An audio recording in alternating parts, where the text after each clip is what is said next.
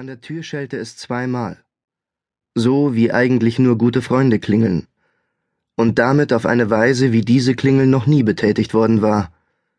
Die junge Dame aus Berlin wurde erwartet. Frau Metzger hatte ganz früh am Morgen den Anruf bekommen. Sie sollte die Besucherin einlassen und ihr jeden Raum der Wohnung zugänglich machen. Ausdrücklich jeden. Die Haushälterin würde gehorchen, sie war es nicht anders gewohnt. Frau Metzger ließ die junge Dame, ohne ein Wort zu sagen, ein. Die Frau behielt Mantel und Hut an. Sie trug eine große schwarze Handtasche mit zwei Bügeln über dem linken Arm.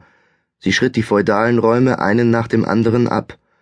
Frau Metzger sah ihr von den Türschwellen aus zu, wie sie sich jedes Detail der Statuen, der Gobelins an den Wänden und der Bücher in den hohen Regalen ansah.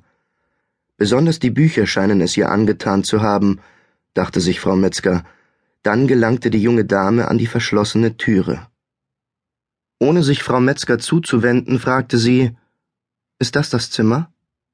Trotz des eindeutigen Befehls, den Frau Metzger am Morgen erhalten hatte, war die Tür dieses Zimmers verriegelt geblieben. Sie hatte lediglich den langen Schlüssel in das Schloss gesteckt. Aber sie hatte es nicht gewagt, den Schlüssel auch umzudrehen. Die Geschichte dieser Wohnung, die Schicksale ihrer Bewohner konzentrierten sich hinter dieser Tür. Wenn jemand Fremdes dieses Zimmer betreten durfte, musste das bedeuten, dass alles anders werden würde, dass alles vorbei sei. Und das wollte Frau Metzger nicht. Frau Metzger beobachtete, wie die junge Dame aus Berlin den Schlüssel nach rechts drehte. Dann drückte sie die zierliche Türklinke hinunter und stieß die Tür auf. Ein Schwall modriger Luft strömte aus dem Zimmer in den Flur. Seit vierzehn Jahren betrat nur er das Zimmer. Nur einmal im Jahr.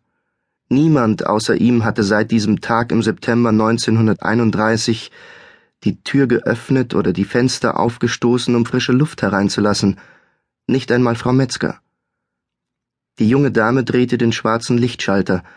Es klackte, und durch die verstaubte Milchglasscheibe der Deckenleuchter verbreitete sich gedämpftes Licht über die Möbel und die Teppiche. Eine zentimeterhohe Staubschicht bedeckte alle horizontalen Flächen. Die junge Dame gab sich sichtlich Mühe, ihren Mantel nicht mit Staub zu verunreinigen. Frau Metzger sah ihr vom Flur aus zu. Sie selbst hätte nie einen Fuß über die Schwelle dieses Zimmers gesetzt. Die Besucherin betrachtete auch hier alle Gegenstände sehr genau, ohne einen einzigen anzufassen. Schließlich fiel ihr Blick auf ein schmales Bücherregal über dem Bett. Das Buch, das die junge Dame herauszog, ähnelte einem Zigarettenalbum, es war jedoch nicht in einen hellbraunen Karton gebunden. Der Einband dieses Buches war aus altem hellbeigen Leder, das sah Frau Metzger genau, und der Rücken war runder und dicker als der eines Zigarettenalbums. Die junge Dame blies den Staub vom Buchschnitt und trug das Buch hinüber in das Arbeitszimmer des Hausherrn. Dort legte sie es auf den Schreibtisch. Frau Metzger war ihr gefolgt und schaute vom Flur aus zu. Die Besucherin zog einen Bleistift aus ihrer Handtasche. Sie schlug das Buch auf und schrieb etwas hinein. Dann verlangte sie Wachspapier von Frau Metzger. Wieder drehte sie sich nicht zu ihr um. Frau Metzger brachte ihr das Gewünschte. Die junge Dame schlug das Buch darin ein, verstaute es in der Handtasche, trat ins Treppenhaus und verabschiedete sich in den klaren Aprilmorgen. Sieg heil, sagte die junge Dame. Frau Metzger sagte nichts. Polizeipräsidium München Montag, 8.30 Uhr. Frau Gärtner, jetzt lassen Sie mich doch mit dem alten Schmarrn in Frieden, bitteschön. Am Montag in der Früh.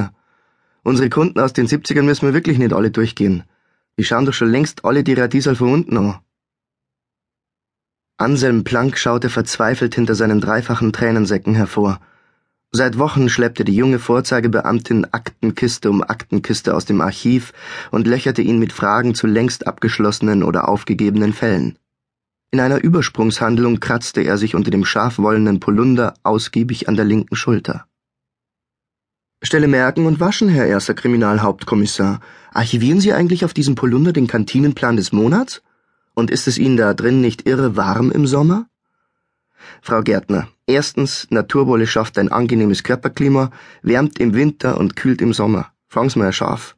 Zweitens, wir sind hier bei der Polizei in München und nicht beim Lagerfeld in Paris. Auch wenn man das neuerdings nicht allen Leuten da herinnen ansieht. Was haben's denn heute wieder an? Haben wir Fasching? Gehen's Maschkera? Kriminaloberkommissarin Stephanie Gärtner lachte lautlos. Was ist mit meinem Mascara? Maschkara mit Sch, SCH. Narren bei Ihnen wahrscheinlich. Bei uns, also wo ich herkomme, geht der Fasching auf venezianische Ursprünge zurück. Darum Maskera. Gar nicht so schlecht Ihre Assoziation mit Maskara. Maschera ist das italienische Wort für Maske. Und wir Werdenfelser verwenden das Wort, wenn wir uns im Fasching verkleiden. Und Sie, liebe Frau Gärtner, wenn Sie sich die Wimpern tuschen. Sind Sie heute allerdings wieder mit dem Gesicht in den Malkasten gefallen? Das haben Sie doch gar nicht nötig als natürliche Schönheit. War das jetzt ein Kompliment oder eine Beleidigung? Ich werde euch Bayern nie verstehen. Hinterfotzig. Das seid ihr doch meistens, wenn ihr jemandem etwas Nettes sagt. Dann haben Sie das Wichtigste doch schon gelernt, Frau Gärtner. So nett die kleinen Stildiskussionen mit Ihnen auch sind, aber gehen wir nicht lieber die Akten aus den 70ern durch, Herr Planck? Das ist pure Zeitverschwendung, das wissen Sie schon, Frau Gärtner. Also, jetzt zeig schon her, was Sie da im Keller ausgraben haben. Geht doch, Herr Planck. Der altgediente Kriminalbeamte Anselm Planck wunderte sich immer wieder, was er sich von der Anwärterin auf seinen Abteilungsleiterposten alles gefallen ließ. Die nur halb so alt an Lebensjahren war und gemessen an Dienstjahren ein Baby. Im Vergleich zu ihm. Die von oben aus dem Norden gekommen war und die sich so ins Zeug gelegt hatte, dass sie innerhalb von zwei Jahren auf der offen verheimlichten Liste seiner potenziellen Nachfolger als Leiter der Zielfahndung im Münchner Polizeipräsidium ganz oben stand. Dass Kriminaloberkommissarin Stefanie Gärtner aus Pattensen-Hüpede bei Hannover auf den ersten Kriminalhauptkommissar Anselm Planck aus Wamberg bei Garmisch-Partenkirchen folgen würde, fanden nicht einmal auf der traditionellen Bullenfaschingsfeier im Löwenbräu-Keller alle Kollegen lustig. Dort hatten sich dann auch im Februar des Jahres ihr schärfster Konkurrent, der ihr an Ehrgeiz und Fahndungserfolgen in nichts nachstehende Kriminalhauptkommissar Theodoros Dimitriou Koralis, selbst aus dem Rennen geworfen. Vor versammelter Mannschaft des Dezernats hatte er Stefanie Gärtner ein Verhältnis mit dem Polizeioberrat M vorgeworfen zu einem Zeitpunkt, als er bereits etliche Jägermeister Bull zu viel hatte. Leider hatte die zufällig in der Nähe stehende Polizeigewerkschaftshauptsekretärin Helga Braunmüller aufgrund einer Magenverstimmung noch etliche Asbach-Cola zu wenig, um die Sache zu vergessen und nicht am nächsten Tag ein Riesentrara daraus zu machen, inklusive Dienstaufsichtsbeschwerde und Eintrag in Coralis Personalakte. Damit war in genderneutralen Zeiten wie diesen die Leitung eines Dezernates für den Karrierepolizisten in weite Ferne gerückt. Sein sowieso angespanntes Verhältnis zu Stefanie Gärtner hatte sich dadurch nicht gerade in eine Liebesbeziehung verwandelt. Also, das sind ja meine ersten Fälle hier. Sie wollen's aber genau wissen. Erna geht's ja gar nicht um die Geschichten der schlimmen Buben, sondern um mich. Es ist mein Leben, das Sie da analysieren wollen.